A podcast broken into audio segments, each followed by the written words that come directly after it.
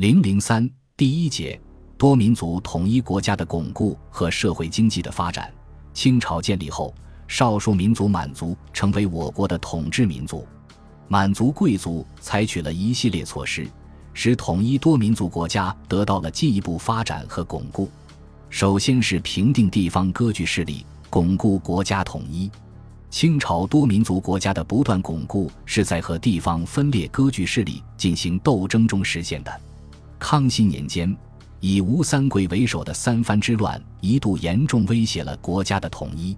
三藩势力猖獗时，占有云南、贵州、广西、广东、福建、湖南、四川等省，以及江西、浙江、陕西、甘肃、湖北部分，使清政府十分被动。后来，清政府在政治上实行分化瓦解，在军事上采取各个击破策略，历时八年。才最终平定了三藩之乱。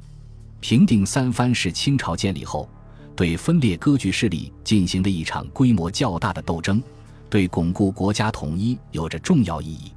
三藩之乱平定后，清政府进而出兵统一了台湾，清除了郑克爽的地方割据势力，保证了东南沿海地区局势的稳定。康熙年间，清政府击败漠西蒙古准噶尔部贵族的分裂势力。是清前期统一和分裂两种力量的又一次大搏斗。先是准噶尔蒙古贵族噶尔丹为了吞并喀尔喀蒙古，取代满族贵族对全国的统治，率兵长驱直入，屯驻乌兰布通，距京师仅七百里。康熙皇帝三征噶尔丹，亲自率师出兵漠北，经过多轮会盟，不仅粉碎了噶尔丹分裂势力，而且还使喀尔喀蒙古全部归附清朝。康熙朝晚期，策王阿拉布坦成为准噶尔蒙古首领时，又派兵袭扰西藏，抢掠拉萨城。清政府两次出兵西藏，驱逐了准噶尔割据势力，进一步加强了对西藏的管理。康熙朝对准噶尔蒙古割据势力斗争的胜利，为雍正初年平定罗卜藏丹津叛乱、统一青海蒙古奠定了基础。乾隆年间两次用兵西北。彻底平定了准噶尔蒙古达瓦齐和阿穆尔萨纳割据势力，这是康熙、雍正两朝对准噶尔蒙古分裂势力斗争的继续。平准之后，清政府又粉碎了回部大小和卓的叛乱，完全统一了新疆。为了确保国家的统一，清政府在天山南北地区筑城驻兵，设官建制，实行军府制，设伊犁将军镇守。清政府统一新疆和设立伊犁将军，对巩固国家统一、反对分裂势力具有重要意义。其次是加强对边疆少数民族地区的治理，增强凝聚力。为此，清政府采取了相应的措施：一是提高了理藩院的地位。理藩院原名蒙古衙门，清政权在关外时就已设立。清朝入关后。理藩院成为清政府管理蒙古、新疆、西藏等地少数民族事务的机构。为了更好地发挥理藩院的作用，顺治年间，理藩院官员改称尚书、侍郎、郎中、员外郎。理藩院作为独立的中央政府机构，列于工部之后。乾隆年间，理藩院司属机构由原来的四司增加到六司，体制更加完备。此外，乾隆年间，金奔八平撤迁制度的实行，使理藩院管理藏传佛教事务的内容更为丰富，职权又有所扩大。二是实行因俗而治，清政府以理藩院管理边疆地区少数民族事务的同时，还根据少数民族的不同情况，修其教不异其俗，其其政不异其宜，即所谓因俗而治，也就是根据不同少数民族的情况，采取不同的治理办法。具体说，清政府以蒙旗制度管理蒙古族，以伯克制度管理维吾尔族，以政教合一制度管理藏族，以土司制度管理西南少数民族。在法律上，在蒙古族地区实行蒙古律，在维吾尔族地区实行回律，在青海藏族地区实行藩律。因俗而治政策的实行，有利于清政府对边疆地区的治理。三是实行年班和围班制度。使少数民族上层人士定期朝见皇帝，瞻仰圣颜。清政府规定，蒙古族和西北地区其他少数民族上层人士，每逢年节轮班来京参加活动；没有出斗的，则在每年秋天轮班前往木兰围场，随同皇帝行为狩猎。年班、围班期间，少数民族首领给清朝皇帝带来贡品，皇帝则给他们丰厚的赏赐。年班和围班制度密切了清朝统治者和少数民族王公贵族的关系，增强了少数民族上层人士对清中央政府的向心力。满族贵族采取一系列措施，巩固和发展多民族国家的统一，取得了良好的成效。清前期疆域辽阔，东及三星所属库页岛，西及新疆疏勒至于葱岭，北极外兴安岭，南极广东琼州之崖山，汉、唐以来未之有。具体说，东到库页岛和鄂霍次克海领海，西到葱岭，北到外兴安岭，南到南沙群岛，既有辽阔的陆江，也有广阔的海疆。清前期多民族国家的统一和巩固。为文化的发展提供了广阔的舞台，使清前期文化更加异彩纷呈、亮丽夺目。满族贵族在巩固和发展多民族统一国家的同时，也采取一系列措施发展经济，并取得了成效。被后人赞誉的康乾盛世，一定程度上反映了清前期经济的繁荣。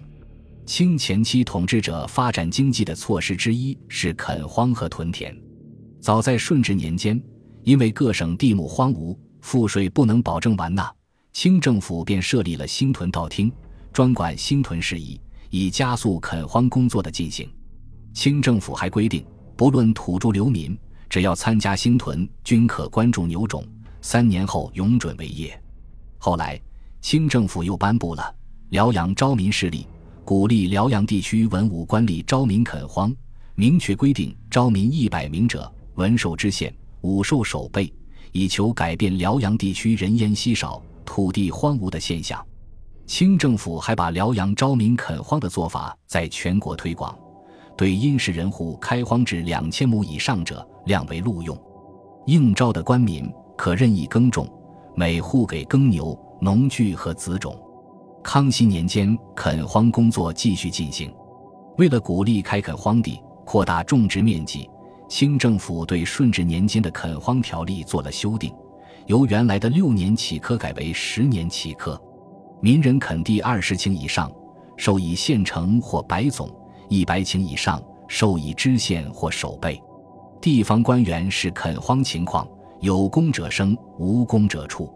到康熙末年，垦荒工作大见成效，已由原来的地方残破、田亩抛荒、不堪见闻，变成人民渐增。开垦无疑，进界耕种，耕地面积显著增加。乾隆年间，清政府除在内地继续组织垦荒外，还在新疆广为屯田。新疆屯田是通过移民实边方式进行的。清政府统一新疆后，鉴于那里地方辽阔，可垦种的地亩很多，便把内地的一些兵丁、流民、遣犯等移居新疆，实行屯垦。清政府实行移民实边政策后，新疆屯田迅速发展，有兵屯、民屯、旗屯、回屯多种形式，总计十余万人。除官田外，其余土地听民自占，徭役、赋税与内地无异。结果，新疆人口日增，国家也获得了百万赋税。兴修水利是清前期统治者发展经济的又一措施。首先是治理黄河。顺治年间，黄河大决口有十五次之多，给社会造成了极大危害。康熙在位的前十六年里，黄河大决口竟有六十多次，河南、苏北受害极深。显然，根治黄河是关系国计民生的大事。康熙帝以晋府为河道总督，专管治河事。晋府在助手陈皇佐理下，继承和发扬了我国治河的优良传统。总结民间宝贵经验，征派民工堵固决口，广修堤坝，开创中河，开辟海口，使部分河水的归故岛，保证了漕运无阻，河出了被淹的土地，治河取得了杰出的成就。康熙帝和乾隆帝对治理黄河都十分重视。他们二人各自六下江南，巡视治河工程是重要的目的之一。其次是修治永定河。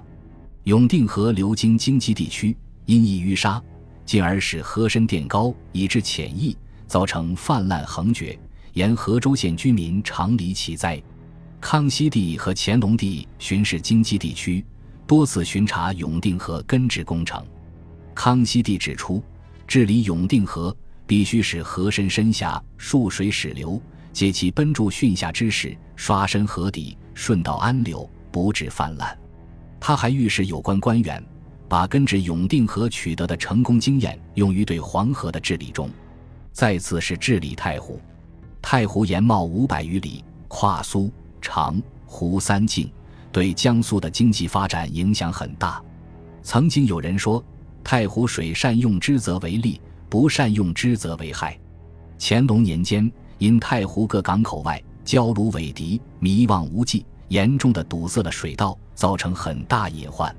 对此，清政府组织人力治理太湖，使水害大为减少。最后是修建浙江海棠工程。由于浙江海棠地区特殊的地理环境，形成了江流海潮的冲击，潮水浸蚀海岸，冲塌陆地，决溃堤岸，淹人畜庐舍，败坏田地架河，严重妨碍农业生产。海潮涨为盐造，还妨碍盐产。清朝康熙、雍正、乾隆年间，统治者都非常重视修筑浙江海棠，并在乾隆朝晚期取得了成效。修筑好的浙江海棠，全长八百余里，仿佛一道雄伟的长城，屹立于东海之滨，捍卫着长江三角洲一带全国最繁复的经济区，推广先进的农业生产技术和优良品种、高产作物。也是清前期发展经济的主要措施。精耕细作的技术在清前期更加受到重视，得到了全面的普及和深入的发展。推广这项技术，黄河以北地区尽管地势高低不同，也可以做到两年三熟。高地初次种麦，麦后种豆，豆后种谷；低地亦如高地，只是大秋后种子。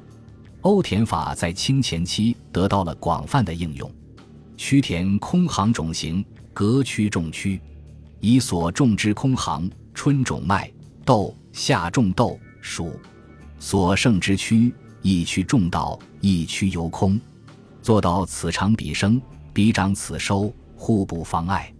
田地既可以得到休耕，种田人也可以减轻劳苦。精耕细作技术的普及和推广。为农业生产发展奠定了基础。